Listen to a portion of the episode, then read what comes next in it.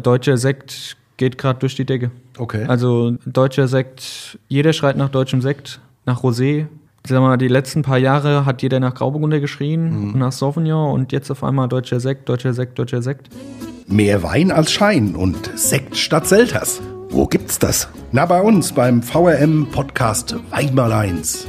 Was sind Zukunftsweine? Wie arbeitet ein Kellermeister? Wie wird man eigentlich Winzer? Seid ihr neugierig? Dann hört doch mal rein. Jeden Freitag 16 Uhr. Liebe Hörerinnen und Hörer, herzlich willkommen zur zweiten Folge in der sechsten Staffel des Podcasts Wein mal eins. Gute. Gude, heute geht's um Sekt. Und da lassen wir es mal wieder so richtig blubbern. Ähm, Sekt, da war doch was, werden sich jetzt Weinmal eins Stammhörer fragen und denken. Und dann muss man sagen, ja, die liegen da richtig. Denn wir hatten das Thema schon mal in der zweiten Staffel. Doch aus gegebenem Anlass, dazu dann später mehr, wollen wir das nochmal etwas vertiefen. Ja, Anlass ist gut. Der gegebene Anlass ist äh, unser heutiger Studiogast und die Art der Sektproduktion, äh, für die er steht. Es geht um die traditionelle Methode unter ausschließlicher Verwendung deutscher Grundweine und die klare Abgrenzung von handwerklich erzeugten Sekten zu den industriell hergestellten Sekten. Richtig. Und lass uns dann auch hier noch mal kurz so ein bisschen auf die Basics blicken.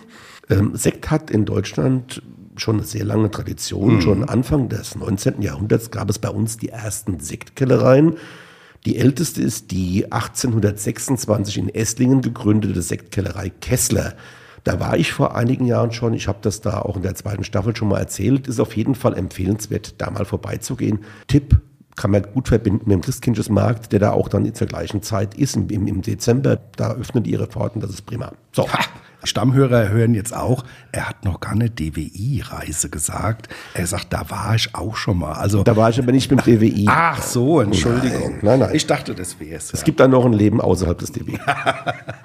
Ja, und Kessler gehörte auch zu den 15 Kellereien, die 1892 das Syndikat der Schaumweinfabrikanten gründeten. Syndikat klingt äh, toller Name. Eben. Aus dem der heutige Deutsche Sektverband hervorgegangen ist. Dem gehören sowohl große Produzenten wie die Marktführer Rotkäppchen Mumm und Henkel Fregenet, als auch die Erzeugergemeinschaft Winzersekt oder die in Eltville im Rheingau beheimatete Manufaktur Schloss Wo an. Ja, also auch kleinere Erzeuger oder, oder halt traditionelle Erzeuger.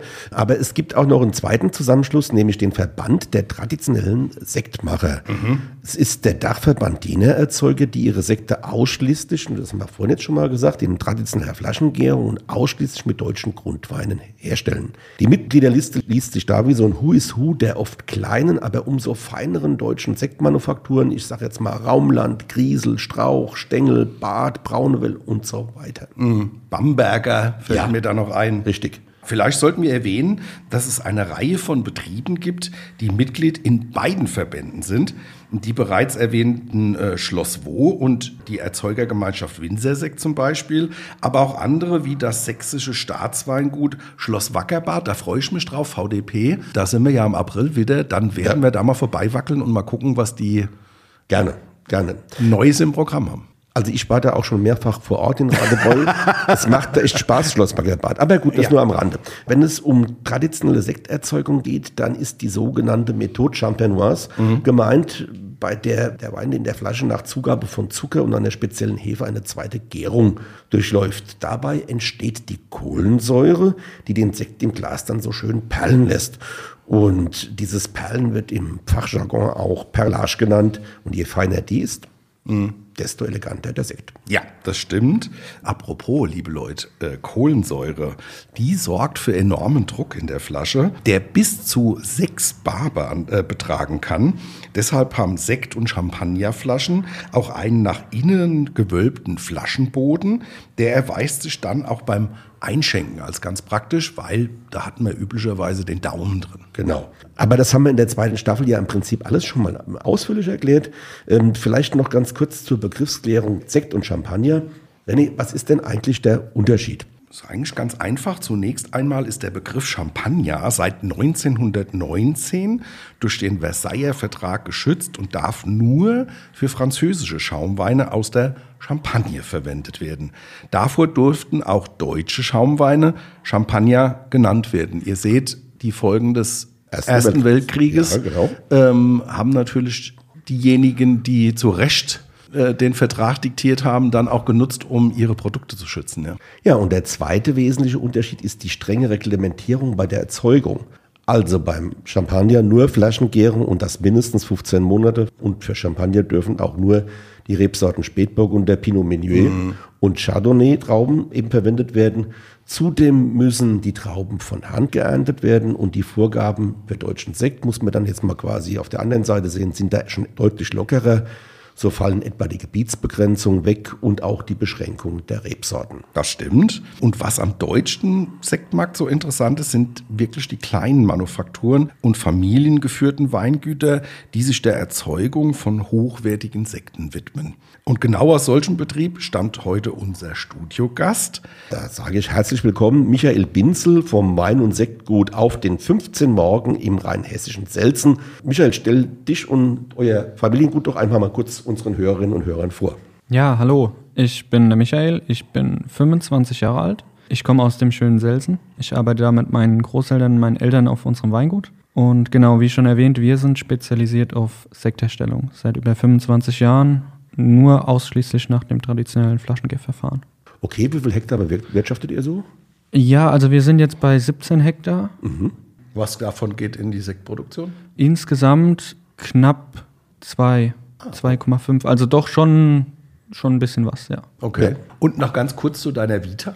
Das ist ja immer interessant zu wissen, wen haben wir da? Was hat er für eine Ausbildung? Wo war der vielleicht auch zu Praktikas oder? Ja, genau. Also ich habe ein äh, Fachabitur gemacht und dann habe ich eine Ausbildung gemacht. Ein Jahr im Weingut Braunewell hier in Rheinhessen. Mhm. Ein Jahr im Weingut Siegrist in der Pfalz. Ah, beides sehr gute Adressen, ja. Ja, ja vielleicht Siegrist mhm. doch eher ein Geheimtipp für Rotweine. Mhm. Das war also Jahrgang 16 bei Braunwell, Jahrgang 17 ähm, bei Siegrist und dann habe ich ein Praktikum gemacht bei Nico Brandner, Griesel Oh, ja. Das war vor der Ernte 18. In der Ernte 18 war ich dann in der Champagne äh, bei Charlier et Fils und bei François Thibault. Charlier et Fils, ein größerer Familienbetrieb. Mhm. François Thibault, ganz kleiner 1,5 Hektar Betrieb. Eigentlich Genossenschaftsablieferer, holt sich aber die Moste aus seinen Weinbergen anteilig wieder von der Genossenschaft heim, mhm. vergärt sie selbst Aha. und ähm, macht dann so, ja, so Garagenweingut wird man das in der neuen Welt sagen. Aber so muss man sich das vorstellen. Und, ähm, Aber da lernt man auch was, wenn man da hingeht. Wenn es so ein riesengroßer Betrieb ist, dann ist man ja wahrscheinlich nur so einer von vielen. Und bei den kleineren, da kann man ja mal richtig mittun und, und hinter die Kulissen blicken. Ja, genau. Also das ist, ähm, es war eine total verrückte Erfahrung damals schon, 2018. Dann habe ich danach quasi im Oktober dann mit dem Weinbaustudium in Geisenheim angefangen, Weinbauönologie. Währenddessen hatten wir ja so ein Praxissemester, das BPS, und da war ich dann in der Champagne nochmal drei Monate bei Cedric Mousset. Ist in Deutschland nicht so bekannt, aber ist einer der Rising Stars von der Champagne. Wie alt? Ähm, Cedric ist jetzt, ich glaube, 41, 42, ich, jung. Ja. Also von der Dynamik her auf jeden okay. Fall unglaublich jung. Also der Michael Binzel hat in Sachen Sekt jetzt schon eine ganz schöne Vorbildung gehabt und gerade in Frankreich da bei guten Leuten mal reingerochen und auch sicherlich einiges probiert. Ja, Michael, was fasziniert dich denn persönlich am Sekt so sehr? Also es ist so unglaublich viel. Das wird so eine ganze Folge, glaube ich, von euch füllen. Ich habe ja schon ein bisschen vorgehört. versuchst, das freut uns. Ja, versuchst da einfach mal so ein paar Sätze auf den Punkt zu bringen. Ja, also natürlich ist der Spannungsbogen viel länger beim Sekt als beim normalen Wein, weil nach der ersten Gärung wird ja die zweite Gärung eingeleitet und dann, bis man das eigentlich mal wirklich so probiert, ist es ja dann doch schon guten Jahr in der Flasche im Normalfall. Und die Explosion, die dann im Mund passiert, mit der Kohlensäure, mit den Aromen, die ist wirklich noch viel intensiver wie beim Wein. Für mich, also ich denke für alle anderen auch, hoffe ich. das, worauf man dann so lange wartet, das kann dann so gut sein. Mhm. Und diese Geduld, die man ja sowieso auch im Weinberg hat und als Winzer haben muss, man arbeitet ja ein Jahr für etwas, was man dann innerhalb von zwei Wochen irgendwie heimholt dieses auf die Folter spannen, sich selbst auf die Folter spannen, das ist schon, das Nonplusultra für meinen Job. Also das ist wirklich abartig. Abartig ist ein guter Begriff, ja. Nein, er hat, er hat gut zugehört bei uns. Das ist toll. Nicht nur sensationell, sondern aber, aber der Spannungsbogen macht es dann aus, oder? Ja, das ist unglaublich. Dann machst du so eine Flasche auf und dann macht's plopp. Und dann trinkst du das und dann, boah, Dom Perignon hat's ja gesagt. Rüder, ich trinke Sterne, ja. Ja, ja. Also, äh, liebe Hörerinnen und Hörer, ihr merkt, da ist jemand, der brennt für seinen Job und der macht den richtig gerne und der, der Job gibt dir auch ganz viel zurück. Also, wenn du, du beschreibst, wenn du eine Flasche aufmachst und den ersten Schluck nimmst, da kriegt man dann schon, das, das, das spürt man, äh, da ist dann ganz viel Herzblut auch das- drin, das auch in dieser Flasche. Das kribbelt überall. Das ist nicht nur Okay. die Kohlensäure im Mund, das, boah. ja, okay. Michael, was muss denn für äh, dich ein guter Sekt haben? Was zeichnet den aus? ja, so eine Harmonie, die einfach so unvergleichlich. Also jeder Sekt hat ja für sich auch so einen Körper, so eine Struktur und so. Und der Winzer, also das Winzerkönnen ist ja eigentlich nur diese, diese Form irgendwie in der Spur zu halten. Und diese Harmonie, die dann entsteht, Kohlensäure, Zucker, süße Säure, die Extrakte, die in so einem Sekt drin sind, ähm, die Perlage natürlich, also man kann das auch ganz gut mit der Wasserflasche vergleichen. Sprudelwasser zum Beispiel ist auch so ein Merkmal. Sprudelwasser hat ja tendenziell größere Perlen, wenn Ja. man so Sprudelwasser einschenkt. Und je länger der Sekt auf der Hefe liegt, desto feiner werden die Perlen, desto kleiner, die dann so an der Glaswand entlang rutschen. Das sind so Merkmale, die machen schon sehr gute handwerkliche Arbeit aus und dass der Winzer auch versteht, was er da macht.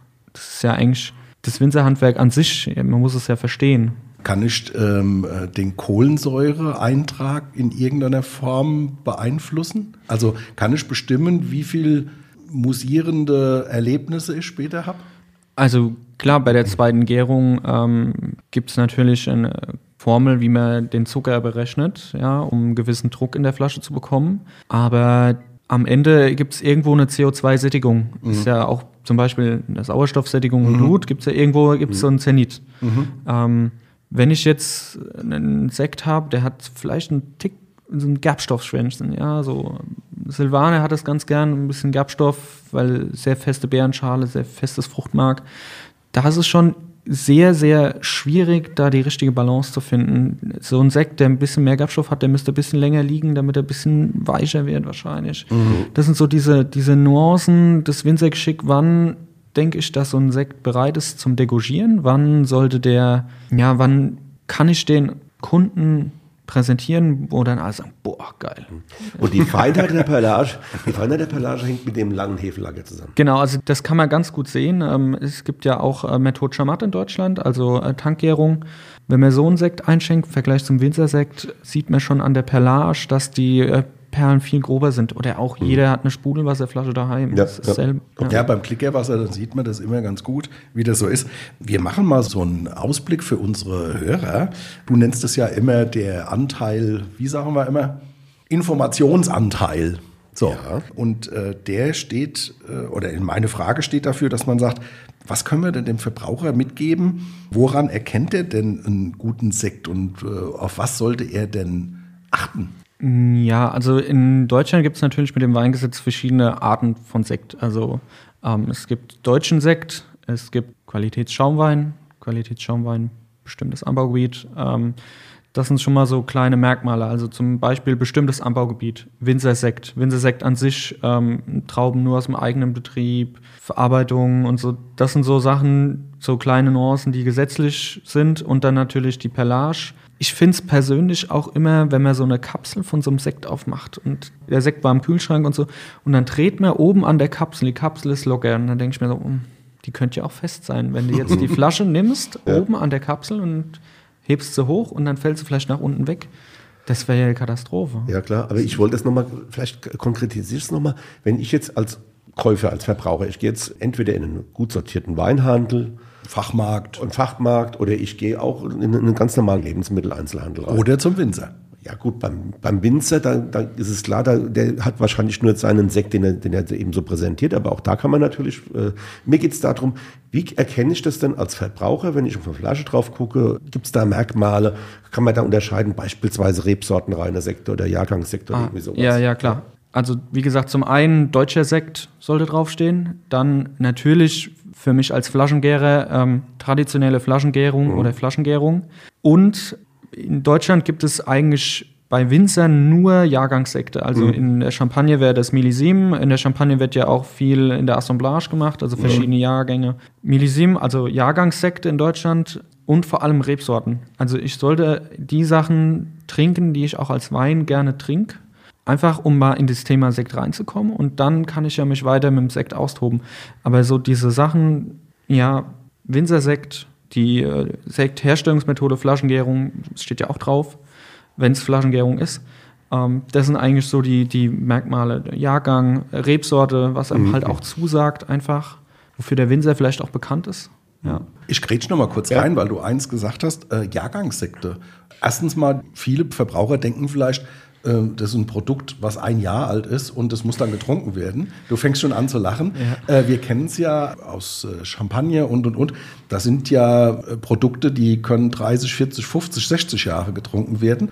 Ähm, A, da vielleicht nochmal zwei Takte dazu und B, produzierst du auch lange oder Weine, die lange ähm, sozusagen im Fass waren und dann erst in fünf, sechs, sieben Jahren abgerufen werden zum Versekten?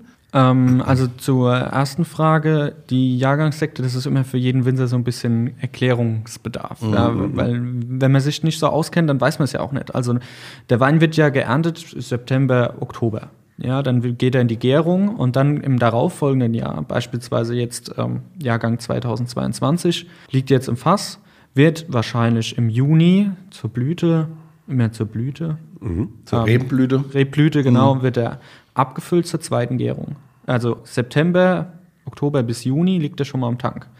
Dann ab Juni laufen die gesetzlichen neun Monate. Also die, der deutsche Gesetzgeber schreibt vor, neun Monate mindestens auf der Hefe für traditionelle Flaschengärung. Mhm. So, wenn diese neun Monate rum sind, Juni, jetzt rechnen wir Juni, neun Monate drauf, wären wir theoretisch März 2024. So, März 2024 wäre der früheste Termin, in dem ich einen Jahrgang 2022 auf den Markt mhm. bringen darf. Mhm. Theoretisch, nur mal theoretisch. Jetzt ist er ja schon zwei Jahre alt, da gebe ich jedem Verbraucher recht. Aber so eine Lebenszeit von so einem Sekt, die geht eigentlich erst dann los, wenn ich den beim Winzer kaufe. Also wenn der Winzer den Sekt degorgiert hat, also von der Hefe wieder wegnimmt, die Hefe ist ja so ein ähm, Antioxidantien Paket aus Aminosäuren und ganz vielen anderen Extrakten.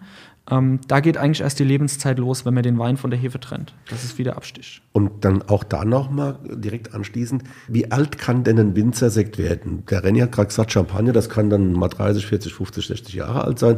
Wie sieht es bei dem, ich sage jetzt mal, bei dem Alltagssekt, den ich beim, beim Winzer kaufe, aus?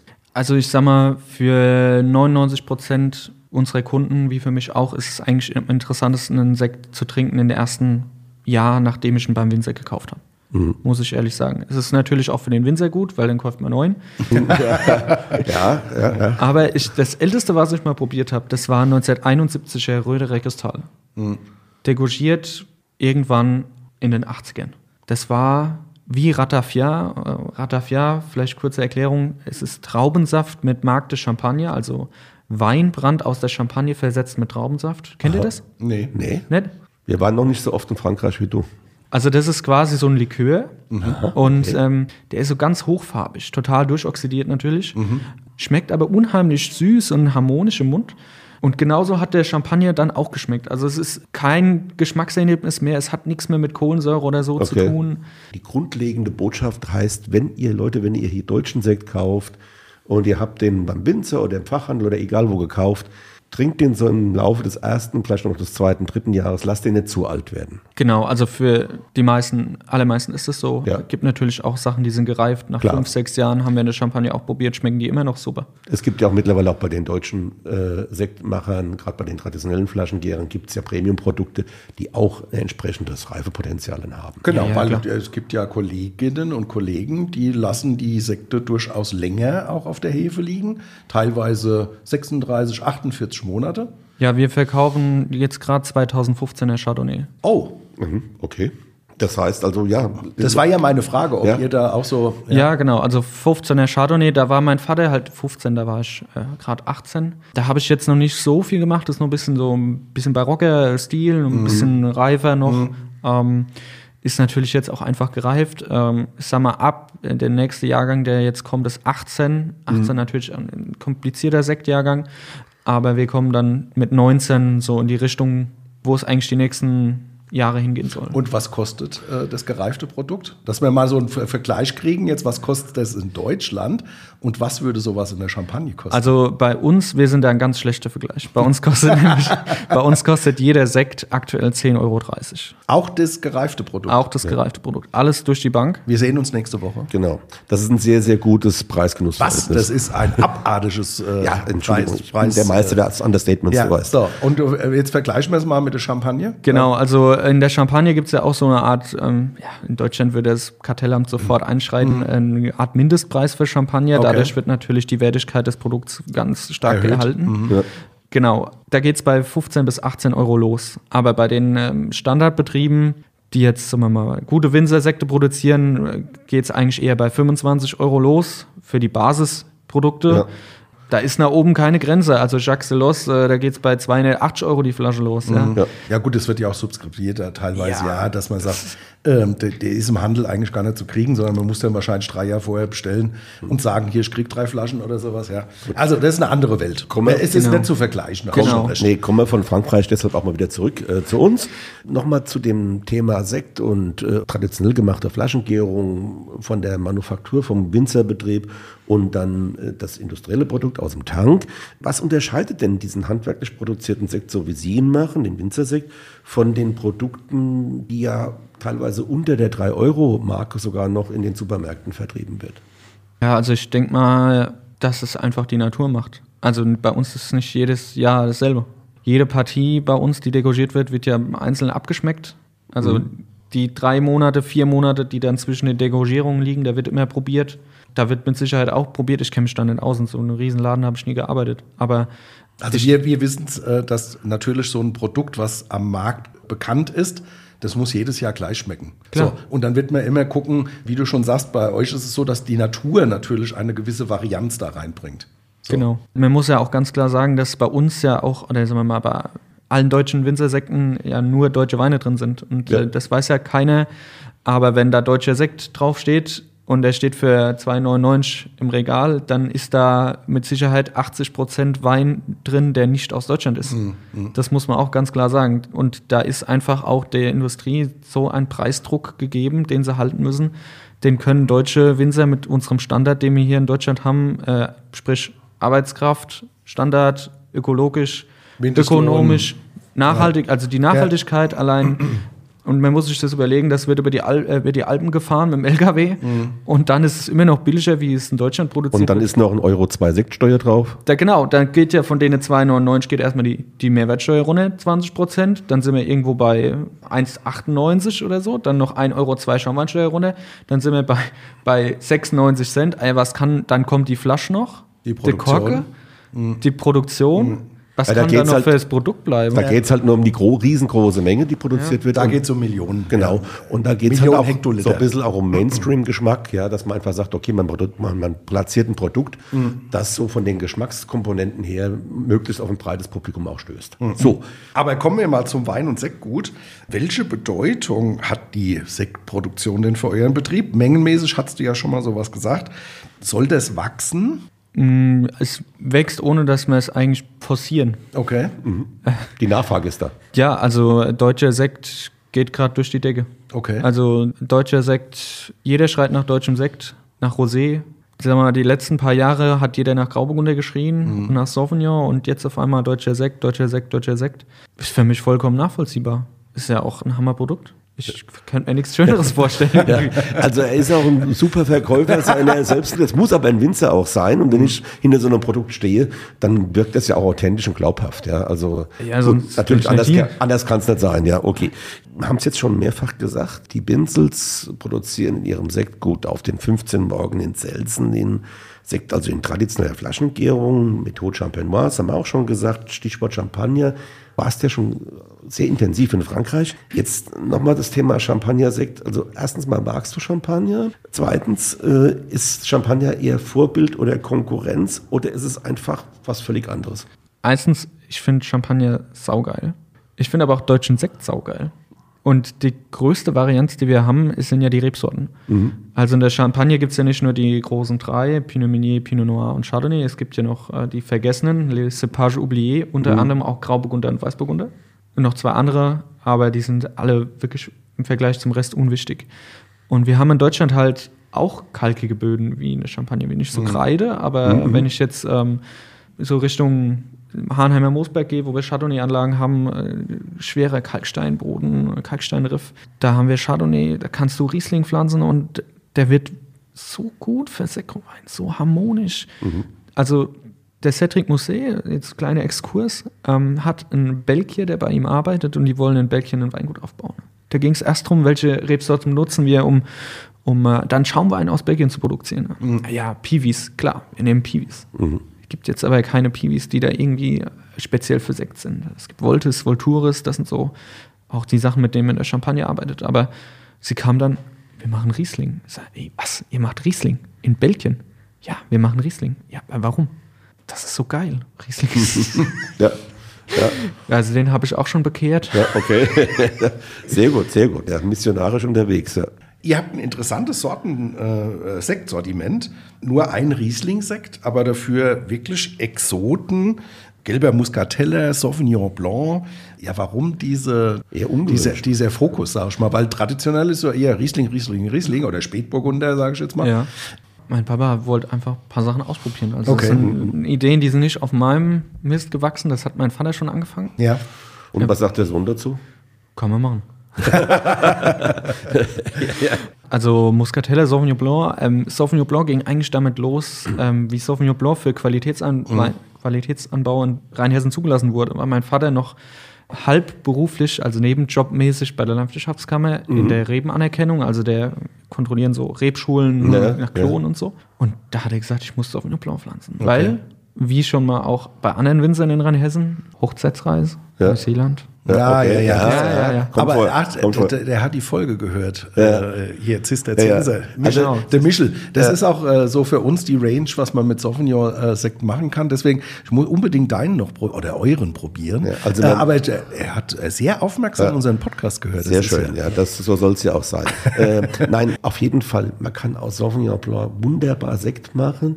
Mich wundert es, dass es so wenige machen. Also es machen schon einige, ja, aber der Standard ist immer noch Riesling und, und, und Spätburgunder. Ich glaube, Bouquetwein ist auch gerade im Sektbereich, glaube ich, ein Thema, oder? Es ist auch kompliziert.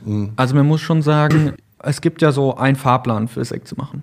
Handlese, Ganztraubenpressung, schnelle Gärung, ciao. Das ist ja eigentlich genau das Gegenteil, was man beim Sauvignon Blanc macht. Sauvignon Blanc ist, klar, Handlese kann man machen. Viel Laub, sehr viel arbeitsintensiv, ähm, so eine Handlese bei Sauvignon. Maische Standzeit. Man hat eine unheimliche Gerbstoffauslagerung. Man hat eine Aromaauslagerung natürlich auch, aber ähm, wenn man das mal so, wir haben das teilweise 36 Stunden praktiziert. 36 Stunden Maische Standzeit ist ja. schon lang. Das stimmt. Und ähm, dann hat man so einen Grundwein, der sollte ja eigentlich dann langsam gären. Und bei Sektgrundwein eher einen Tick schneller gären, nicht ganz so viel Frucht.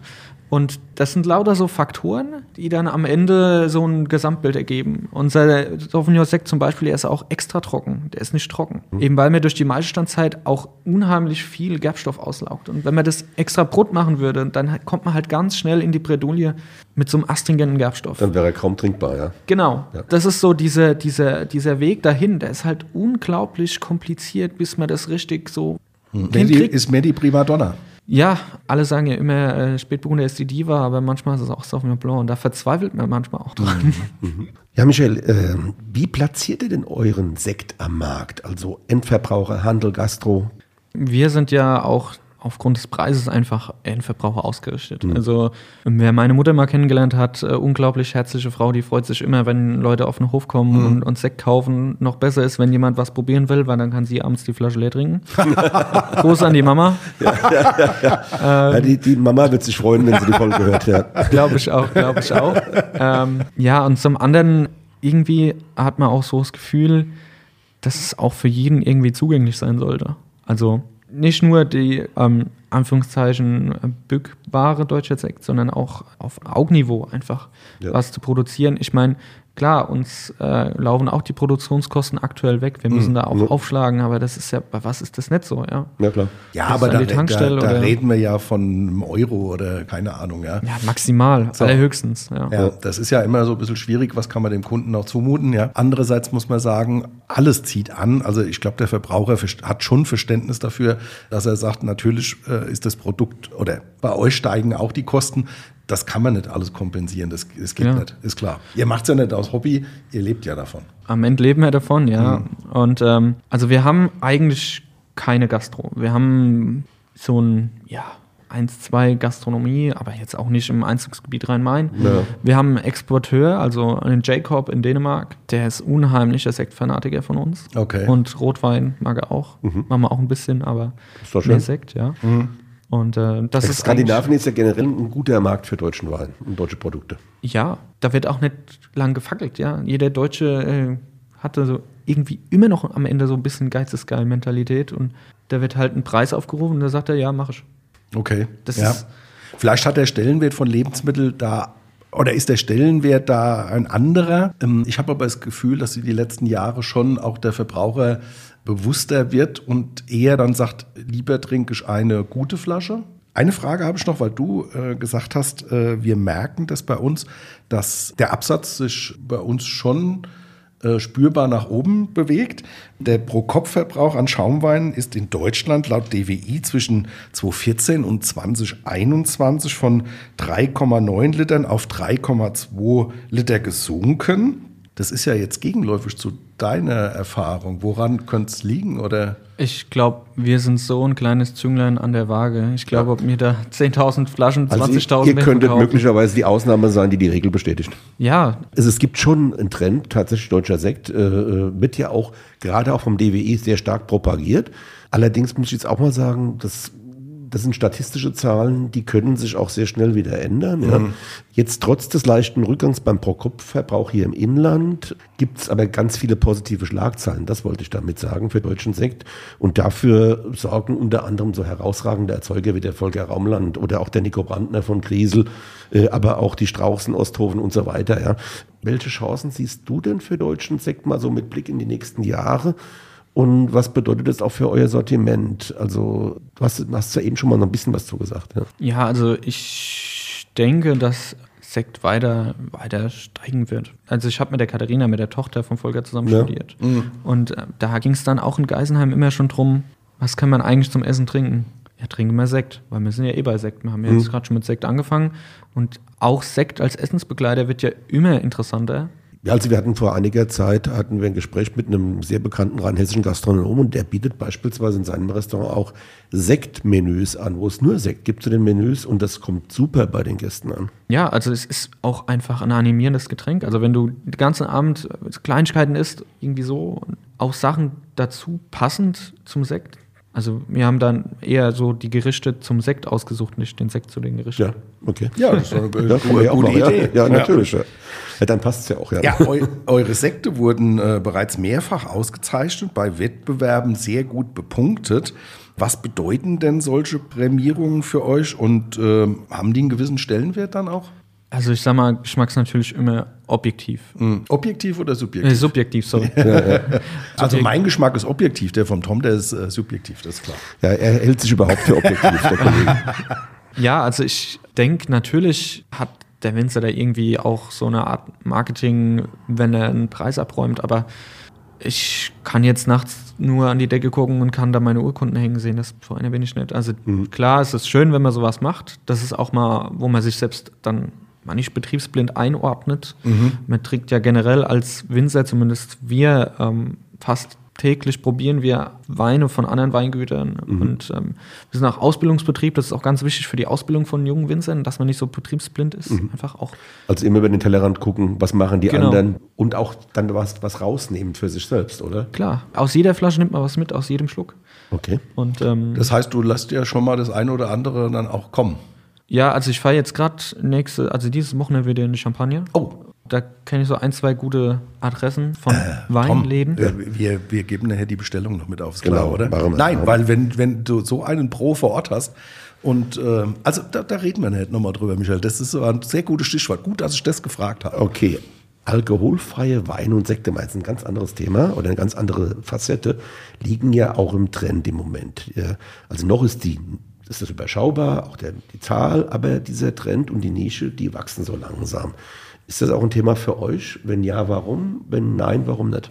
Also wir haben natürlich auch so eine alternative Traubensaft-Sekko. Also verperlt dann. Verperlter Traubensaft, Ja, genau. ja. Also Traubensaft aus dem Soda-Maker quasi. Aber entalkoholisierter Sekt? Nee, ah, geht gar nicht. Also die sch- schmeckt doch nicht. Also uns nicht. Und man Okay. muss ja, also man muss ja auch ganz klar sagen, wir machen ja nur das, was wir selbst machen wollen, was wir selbst trinken Mhm. wollen. Und wenn, wenn du was probierst und sagst, boah, nee, Okay. Ich wollte noch mal eins, ich war nämlich jetzt schon wieder, weil ich schon wieder den Fokus auf der Champagne, der Michael fährt nächste Woche, ähm, äh, Thema Auszeichnung. Hau doch mal so zwei, drei raus, was du so die letzten Jahre oder was die letzten zwei Jahre, äh, wo ihr gelistet wart. Weil das ist ja immer auch ein Maßstab vielleicht für den einen oder anderen, der dann sagt, ach so, oh, ja. Ja, also das ging alles mal los ähm, im 2018, achte, das weiß ja keiner, 2008er Blanc de Noir. Da haben wir mit, ähm, ich glaube, 92 Punkten den zweiten Platz gemacht. Der erste beim Meiningers Deutsche Sektpreis. Okay. Okay. Ähm, den zweiten Platz und den ersten Platz mit 92 Punkten hat dann der Volker Raumland gemacht. Okay. dann kam, ähm, lange Zeit hat mein Vater dann, weil er ein bisschen gefrustet war, dann von, von dem Tag äh, nicht mitgemacht und dann haben wir mal irgendwann wieder was angemeldet. Das war dann, ich glaube, ein Riesling-Sekt, ein Blanc de Noir und ein 2016er Sauvignon Blanc. Extra trocken. Okay. Ja, und irgendwie, es war dann fast schon vergessen, dass wir da angemeldet waren und dann kommt da auf einmal so eine E-Mail, äh, Sie sind Sieger. Was? Okay. Sieger. Dann haben wir mit dem 2016er Sauvignon Blanc den ersten Platz gemacht. Und dann haben wir gedacht, oh, das kann ja nicht sein. Das kann ja nicht sein. Dann haben wir 2017er angestellt, ein Jahr drauf, waren wieder Sieger. Also langsam, wir zweimal- langsam Seriensieger dann sozusagen. Zweimal hintereinander. Und das hat ja vorher noch keiner gemacht. Der Folger hat es jetzt, glaube ich, vor zwei Jahren gemacht. Aber vorher war das ja unglaublich, dass, Dass dass zweimal zweimal, der- hintereinander. Der gleiche Betrieb dann Genau. Sieger wurde. Ja. Und dann hatten wir noch mal einen gelben Muscatella. Da haben wir den dritten Platz gemacht. Das sind einfach so Tage. Also es geht jeweils um den deutschen Sektpreis, Genau, der von dem immer- Meininger Verlag ausgelobt wird. Ja. Gen- Genau, es geht immer um einiges deutscher Sektpreis. Und da wird ja einiges angestellt. Ja, ich weiß gar nicht, wie viel. Ja, da werden schon. Ich wei- weiß es auswendig auch nicht, was da kann man ja nachlesen, ähm, kann man ja gucken, aber es ist schon ein Renommee. Also ist ja schon ein gewisser, Genau. gewisser Ritterschlag ist es ja schon, oder? Wir haben es schon gemerkt. Also wir haben äh, dann äh, te- teilweise kamen dann Kunden, die wollten dann auf einmal zwölf Kartons haben von uns.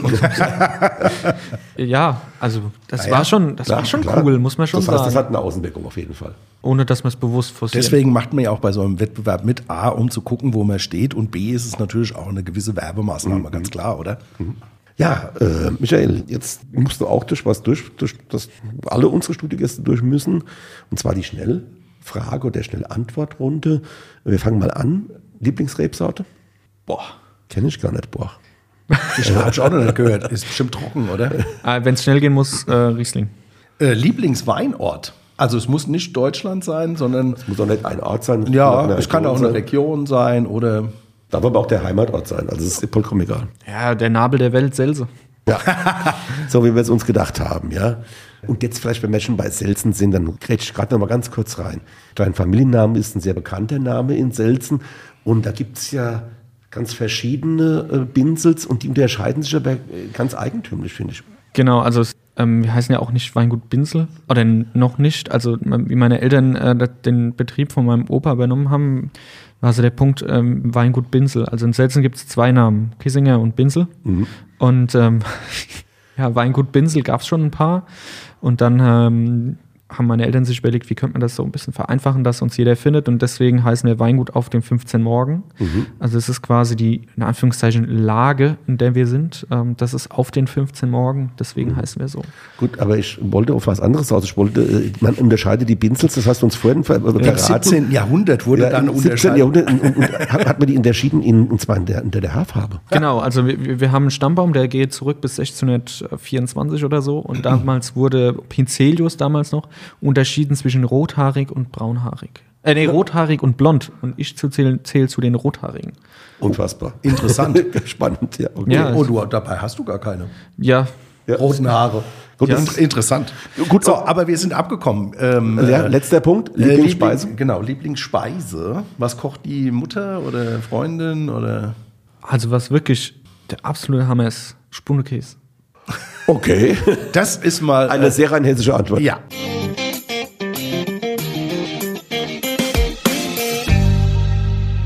Hier ist sie wieder, wie in jeder Woche, unsere Weinentdeckung für euch. Das ist ja der Weinsinn! Oh, das war ein wunderbares Geräusch, liebe Hörerinnen und Hörer. Und ihr wisst, was jetzt passiert. Die Sektflasche wurde von Michael, Michael Binzel fachmännischst geöffnet. Und, äh, und eingeschenkt. Und eingeschenkt. Was haben wir denn im Glas, Tom? Ja, heute haben wir einen Riesling-Sekt Brütt aus dem 2020er Jahrgang, der natürlich aus dem Wein- und Sektgut auf den 15 Morgen in Selzen stammt, dem elterlichen Gut unseres Studiogastes Michael Binzel. Ja, und um es mal vorwegzunehmen, äh, das ist wirklich ein hervorragendes Beispiel für hochwertigen deutschen Sekt, der durch frische Frucht, Länge beeindruckt und das bei einem hervorragenden Preis-Genussverhältnis. So, jetzt stoßen wir aber erstmal an. Ja, also besser hätte selbst ich es nicht sagen können. So, Michael, sag du mal zwei Takte zu deinem Produkt. Äh, ich muss erstmal wirken lassen. Ja. Mhm. ja. Jahrgang 2020. Wir sind bei so fruchtigen Sachen eher ein bisschen früher in der Degorgierung.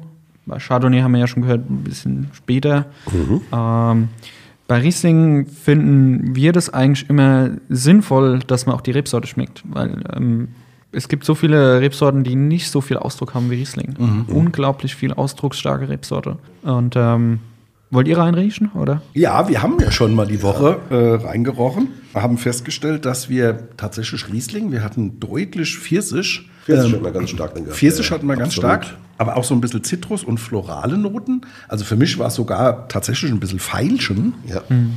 Ja, und dann so ein Hauch Exotik und Süße. Und das hat mich so erinnert, äh, das äh, kann jetzt etwas schräg kommen, aber ich sag's trotzdem. als, als Kind haben wir immer so Taubnesselblüten so ausgezuckelt, ja. Und diese Süße, die da rauskommt aus diesem Nektar, die habe ich so irgendwie diesen Geruch, den Duft, den habe ich abgespeichert. Also da war ich so sieben, acht Jahre alt oder so, oder zehn, bis jetzt. Äh, und ich muss ehrlich sagen, genau daran hat mich das erinnert. Ja. Ihr hattet in der Expertise auch noch Mandeln? Ja, das ist äh, aber dann eher schon, also wenn wir so einen Jahrgang, wir haben jetzt gerade angefangen, den zu degorgieren. Also mhm. 20 haben wir jetzt kurz vor Weihnachten erst released. Und wenn das so immer zum Ende der Degorgierung hinkommt, dann wechselt es immer so ein bisschen in so eine ganz, ganz zarte, frische Nuss. Es gibt ja so Walnuss mhm. und dann gibt es so mhm. Mandeln. Mandeln ist ja, ja eher ein bisschen, bisschen frischer, nicht so, ja, nicht so voluminös. Und deswegen, man muss ja bei so einer Expertise dann auch, auch wenn wir dann verschiedene Degorgierungen haben, immer ein bisschen mehr in die allgemeine Richtung leider gehen. Deswegen haben wir ja auch nicht so krasse Expertisen. Ähm, mhm. steht ja nicht viel dazu dabei, weil die Leute sonst einfach selbst probieren. Ja. Also wir sind dann immer dann sehr intensiv dabei zu er erriechen äh, und unsere äh, Bibliothek dann aufzumachen, unsere sensorische, was haben wir, was kriegen wir da raus, aus welcher Schublade kommt das und so. Also wir müssen sagen, bei diesem Sekt haben wir auch ganz, ganz viel und interessante Aromen in uns aufgenommen. Und wenn man den jetzt mal in den Mund nimmt, ja, haben wir also deutlich Zitrus, ja. konkret gelbe Grapefrucht, haben wir so äh, uns mal gedacht. Kann man gut damit assoziieren, ja. finde ich. Und der hat einen unglaublichen Zug am Gaumen. Also das ist so der. Das macht richtig Bock. Richtig toll. Ja, ja und trotz der feinen Perlage äh, musiert er sehr prägnant, finde ich. Und was natürlich auch überrascht, muss, also was heißt überrascht, aber man, man muss es einfach nochmal so sagen, diese opulente Frucht, die man bei einem, einem Sekt, der gerade mal vier Gramm äh, Restzucker hat, die dann trotzdem noch da ist und mhm. die richtig schön sich dann auch, auch ausbreitet. Ja. Also ich finde es auch tolles Produkt. Deine Frage, wie immer. Was essen wir dazu? Ja, ich habe da wirklich richtig Bock, um es mal mit Worten von Michael zu sagen, ein schönes Sauerteigbrot, so eine schöne Schnitte. Da so ein bisschen Creme fraiche, Schnittlauch und schöne Krabben drauf und äh, ein paar Kräuter, dass du so ein richtig schönes, frisches Erlebnis hast und auch so ein bisschen mehr mit dazu, also die salzigen Krabben und sowas. Das ist äh, wahrscheinlich gigantisch, wenn man so äh, ein Häppchen nimmt und äh, den Sekt dazu. Das könnte ich mir, kriege ich jetzt schon Mundwasser. Ja, und auch wie immer, wenn wir am Ende des Weins sind, sind noch ein paar Daten. Alkohol 12,0 Volumenprozent.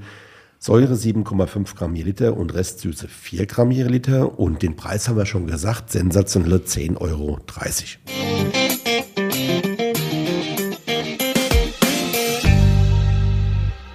Jetzt, nachdem das Coronavirus zumindest halbwegs überwunden scheint, gibt es bei vielen Menschen einen enormen Nachholbedarf in puncto Feste und Feiern.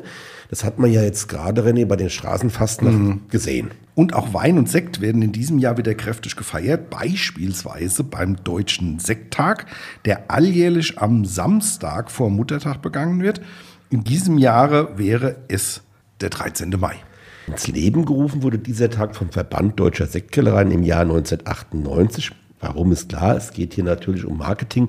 An einem solchen Aktionstag soll der Sekt ins Rampenlicht der öffentlichen Wahrnehmung gerückt werden. Und deshalb präsentieren überall im Land Weingüter, Weinhändler, Sektkellereien ihre Produkte mit zahlreichen Events, Angeboten und Aktionen.